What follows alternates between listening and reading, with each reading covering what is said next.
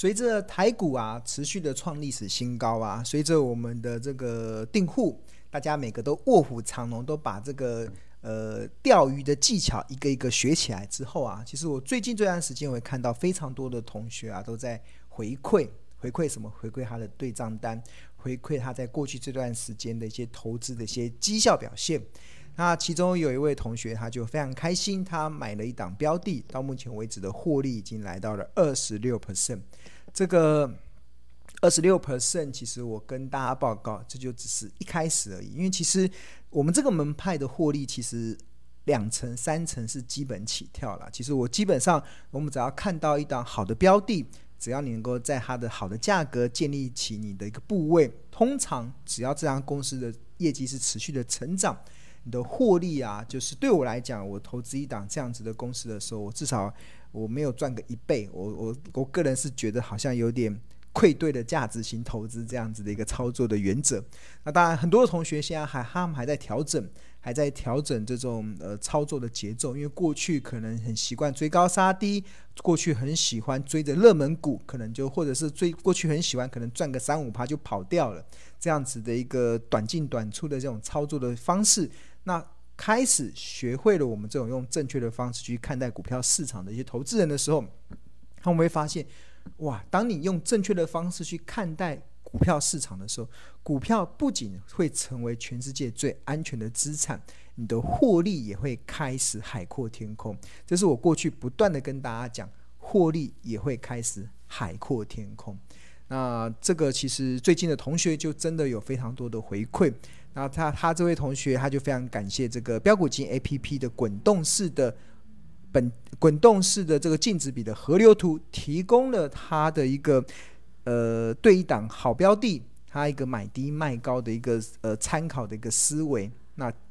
目前为止是一个不错的绩效表现。那除了这位同学之外，那另外也有一位同学，他也也一个回馈，就是他从九月份开始加入了投资，开始订阅《投资家日报》，他也同一个时间订阅了这个标股金 APP。那三个月的一个绩效，他已经赚了十万元，他觉得好开心哦！也感谢感谢同学的这个无私的分享，他会继续支持。那。那这位同学他也秀出了他的对账单，那这个看起来应该是他的十十万元，大概是他成本还是五十三万嘛，所以报酬率大概也是两成多。所以其实呃，过去这段时间其实获利两成应该都是基本起跳。那当然我们有很多的同学，像上个礼拜我还有分享，有同学他在过去这段时间他的获利是达到六成以上，这都是显示出其实当别人恐惧的时候，你勇敢的危机入市。当好股票越跌，创造出越跌越美丽的投资价值的时候，你能够逮到，你能够看中，你能够掌握，通常它都能够带来一个丰盛的一个呃投资的一些甜美的果实。那当然，我们看到最近的同学就有这样子的一些回馈。那呃，还有一位同学啦，就他真的。他因为最近的回馈文真的很多很多的对账单不断的进来，他也看到很多的同学都钓到了大鱼，因为有非常多的对账单都显现出来，那所以他真的觉得这是一个非常物超所值的。尤其现在报名这个标股金 APP 的财报魔法班一一班，就是民国一百一十一年的第一班，这是在预计在明年呃二零二二年的一月十七号会开班。你在二零二二零二二年的一月十七号以前报名这个财报魔法的一一班，他还可以赠送一一零四班的毕业直播。这个毕业直播是倩蓉老师的毕业直播，他觉得真的是非常的物超所值。这是同学的回馈哦，这这个这个不是我们的工作人员的回馈。他觉得真的是，因为他看到太多的同学钓到大鱼，有非常多的对账单。显示出这一套我们这种价值型投资的这种策略，确实在市场中可以不断的创造出富贵稳中求的条件。那这位同学所提到的这个毕业直播啊，这个这这是什么？其实就是我们标股基金 APP 有一个年费的方案。这个年费的方案就是你呃只要年呃你只要缴一万零九十九元，就可以使用一年的标股基金 APP。的这个这里面的所有的功能，那除此之外，你还可以上二十五堂由助教专业的助教上的这个所谓的课程，那一共二十五堂，有包含的基本篇，有包含的魔法魔法篇。那有二十五堂的一个财报的影音课程，都会有附讲义，也会有附一些重点字卡。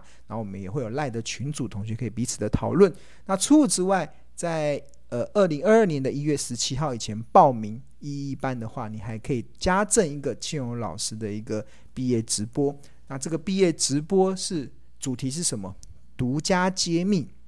二零二二年的成长标股。那庆荣同样会用财报的领先指标去帮助。大家去找哪一些的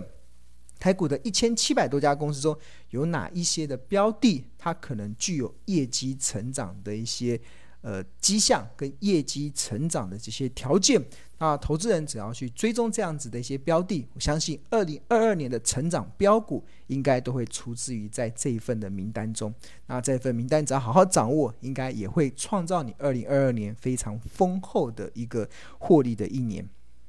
所以这就是同学所说的，就是呃，现在报名一一班还可以赠送一一零四班的毕业直直播，真的是非常物超所值。那这个毕业直播到二零二二年之后就不呃就不再加赠了，就是以后的财报魔法班就完全是由十五堂课就是由专业的助教来上，那庆荣老师就不会再进行这个毕业直播。所以这是最后的机会。我们为什么写最后的机会？因为这个是呃最后一次。大家参加财报魔法班，可以再多听到庆荣老师的这个毕业的直播。那我们大概一个半小时的时间，我会手把手的教大家如何去运用目前市场上的一些免费的这些呃免费的这些资讯，然后我们去寻找出协助我们投资判断的依据。那这是手把手的教学，所以这是一个非常物超所值的内容。那这也是同学。上过课的同学真心的回馈的一个状况。好，那呃，应该说工商服务、工商广告时间完之后，我们还是要回到今天的主题啦。今天的主题当然也是要再讲二零二二年的亮点产业嘛。那这个亮点产业，其实我今天还是比较想集中在这个半导体的设备，因为我觉得这个是呃，从二零二一，你看半导体的设备这个产业，我应该从二零。一七年就开始一路的看好，因为我之前有出过一本有声书，就在探讨未来十年的趋势产业，其中有一个就是半导体设备，那另外一个是电动车嘛。那从这过去这五年来的这个发展，确实半导体设备跟电动车产业都成为了目前大家所认同的一个趋势产业。那当然，这个半导体的设备它不会，这个趋势产业不会在二零二一年就结束。我认为它还会延续到二零二二年。所以在问我二零二二年有什么半有什么亮点产业，我一定会跟大家讲，你不可以不忽视，你不可以忽视半导体设备，因为它还有很大的成长空间。那谈到半导体设备啊，我觉得。呃，其实这过去这一年会让我开始一直持续的去追踪，甚至会追踪非常多半导体的一些设备的一些有关的一些公司。最重要的是，我看到很多的讯息都告诉我了，这个产业它未来还有很大的成长空间。那其中在日本有一个非常大的一个半导体的设备的龙头公司，叫东京威力科创。他们的社长其实，在二零二一年的上半年的时候，他就非常的乐观的预估啦。其实未来的五到十年，其实随着这个数位的转型，随着减碳，随着智慧城市，随着五 G 所衍生出来的技术革新，将会持续的带动半导体市场的规模持续的成长。那这位社长他的预估到二零三零年的时候，会来到一兆美元。而且半导体的大行情在数年内都不会结束，这是产业界的看法嘛？因为他们自己设备公司，他们自己感受到客户对他们设备的需求的这种急迫性，跟这种非常强烈的需求，他就可以感受到这是一个非常明显的一个呃趋势。而且他认为未来的大行，未来半导体的大行情在数年内都不会结束。那这除了这社长的看法之外，其实。一兆美金是非常多，因为这个是呃，比如说在今二零二一年的上半年的时候，当时全球的这个主要的这些研调机构，比如说有一家机构叫世界半导体贸易统计协会，他们就曾经预估在二零二一年上半年的时候，预估二零二一年全球的半导体产值大概会来到四千六百九十四亿美金，这个已经创了历史新高。但是刚才这位社长所讲的，二零三零年会来到一兆美金。换言之，二零二一年创历史新高的这个产值，它还会持续的走升。它非但不会是天花板，它甚至还会成为未来好几年的地板。因为这个半导体的产值会持续的一个走升。它为什么会一直走升？关键的原因就在于全球对于 ICT 数位转型、减碳。智慧城市还有五 G 所衍衍生出来的技术革新，将会持续的带动半导体市场规模的成长。那这个是市场的一些成长的变化嘛？那除此之外，其实全球的各大的主要的经济体，他们也都在力拼所谓的半导体的自制率。所谓的半导体的自制率，就是他们自己需要的晶片有多少是在地化生产。比如说，美国需要的晶片在在目前大概只有百分之十二是美国在地可以自己生产的，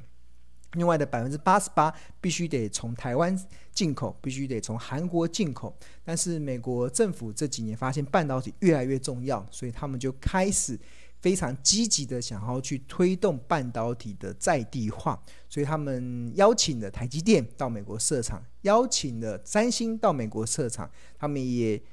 跟他们自己的。厂商 Intel 沟通，要让他们积极的扩大晶圆代工的一个生产的一个状况，这都是美国想要去拉高它自制率的一个表现。那除此之外，中国大陆它已经连续三年的进口半导体的晶片都超过三千亿美金，是全球最大的半导体的进口国。那对于中国来讲，这也情何以堪？所以他们这几年也非常的在推所谓的半导体晶片的在地化。当然，他们政府自己的目标是希望能够在二零二五年的时候达到七十 percent，但是这个目标应该是非常的困难。就官方认为可以到，但是实际上应该有很大的难度。那不管怎么样，他们也是想要积极的去扩充这个在地化的这个半导体的制造。那除此之外，欧盟也在研议所谓的罗盘计划。预计投入一千五百亿美金，期望二零三零年的时候，半导体的产值能够再从目前的十 percent 提升到二十 percent。所以，我们看到全球主要的经济体，美国、中国、欧盟都在拼所谓的半导体的在地化生产。那拼半导体的在地化生产，很多人就会担心它会不会造成供给过剩。那呃，从两个面向来看，第一个面向是指的是，因为整个产值都还在持续的走升，所以供给过剩的这个风险跟压力就会大幅的下降。那第二个其实就是来自于，那不管怎么样啊，就是半导体的这些拼半导体厂商拼命扩大他们的这个设备的投资。那不管未来会不会造成供给过剩，但是唯一可以肯定的是，设备厂商他们的业绩一定会越来越好。那这个也反映在这个呃全球半导体设备的这个产值。那这张图是从二零一一年到二零二二年，呃全球半导体设备的呃产值。蓝色的这个柱状是呃产值，然后红色这个曲线是年增率的表现。那在二零一八年的时候，曾经呃二零一一五年的时候，二呃二零一六年的时候，整个产值大概只有四百亿美金，但是到二零一八年的时候，来到六百四十五六百四十五亿美金。到二零一九年有稍微下滑到五百九十八，但是到二零二零年又上涨到六百九十亿美金。那二零二一年预估会成长到七百六十亿美金。那二零二二年会成长到八百五十亿美金。所以这个成长的趋势是蛮明显的。那这张图其实是在。二零二一年的第一季，有大家我们看到是二零二一年的第一季所做的预估，当时预估二零二一年全球半导体的产值大概会成长到七百六十亿美金，这已经是创下历史新高的一个水准了。在这样历史新高的水准之下，那整个的在这样历史新高的水准之下，其实它就会带动整个产业的这个成长性。不好意思，我的滑鼠好像。没电了，嗯，同学等我一下好了，我我换个电池，呃，我们先进一段广告好了，我要换换一下电池，不好意思，同学，我现在只能用这个，我换一下电池好了。任何一档股票都可以透过财报分析计算出它合理的企业价值。在股票市场中，其实要赚钱，除了好公司之外，好价格也是非常重要。股票市场赚钱有几百招，但是真正能够让你安心赚大钱的，真正能够让你用投资的方式去看待股票这个市场的，真的就是买低卖高。你 focus 在企业上，focus 在企业价值上，而不是每天那边追着小狗跑，追着那个股价的波动。我要跟大家推荐的是这个标股金 APP 里面，我们在最新的版本把这个 PEG 纳进去。好，一样有这个小树苗的依据，你就会看到特价、便宜、合理、昂贵跟疯狂。好价格的部分呢、除了 PEG 之外，我们标股金里面还有一个河流图，还用滚动式的，这也是市场唯一一个用滚动式的河流图。那这也是市场唯一一个财报 AI 的 APP。标股金除了计算好价格之外，那刚才庆荣不是有提到说，我有一本著作《十二招独门秘籍找出标股基因》，那里面有非常多的高胜率的选股策略，那这也都收录在标股基因里面的选股，那这放在所谓的龙选股里面。它可以帮助大家快速的去筛选标的，有机会可以让你赢在起跑点。如果你有什么不懂的，欢迎可以先加入这个免费的赖群，扫描这个 QR code，你就可以享受第一手的股市资讯跟。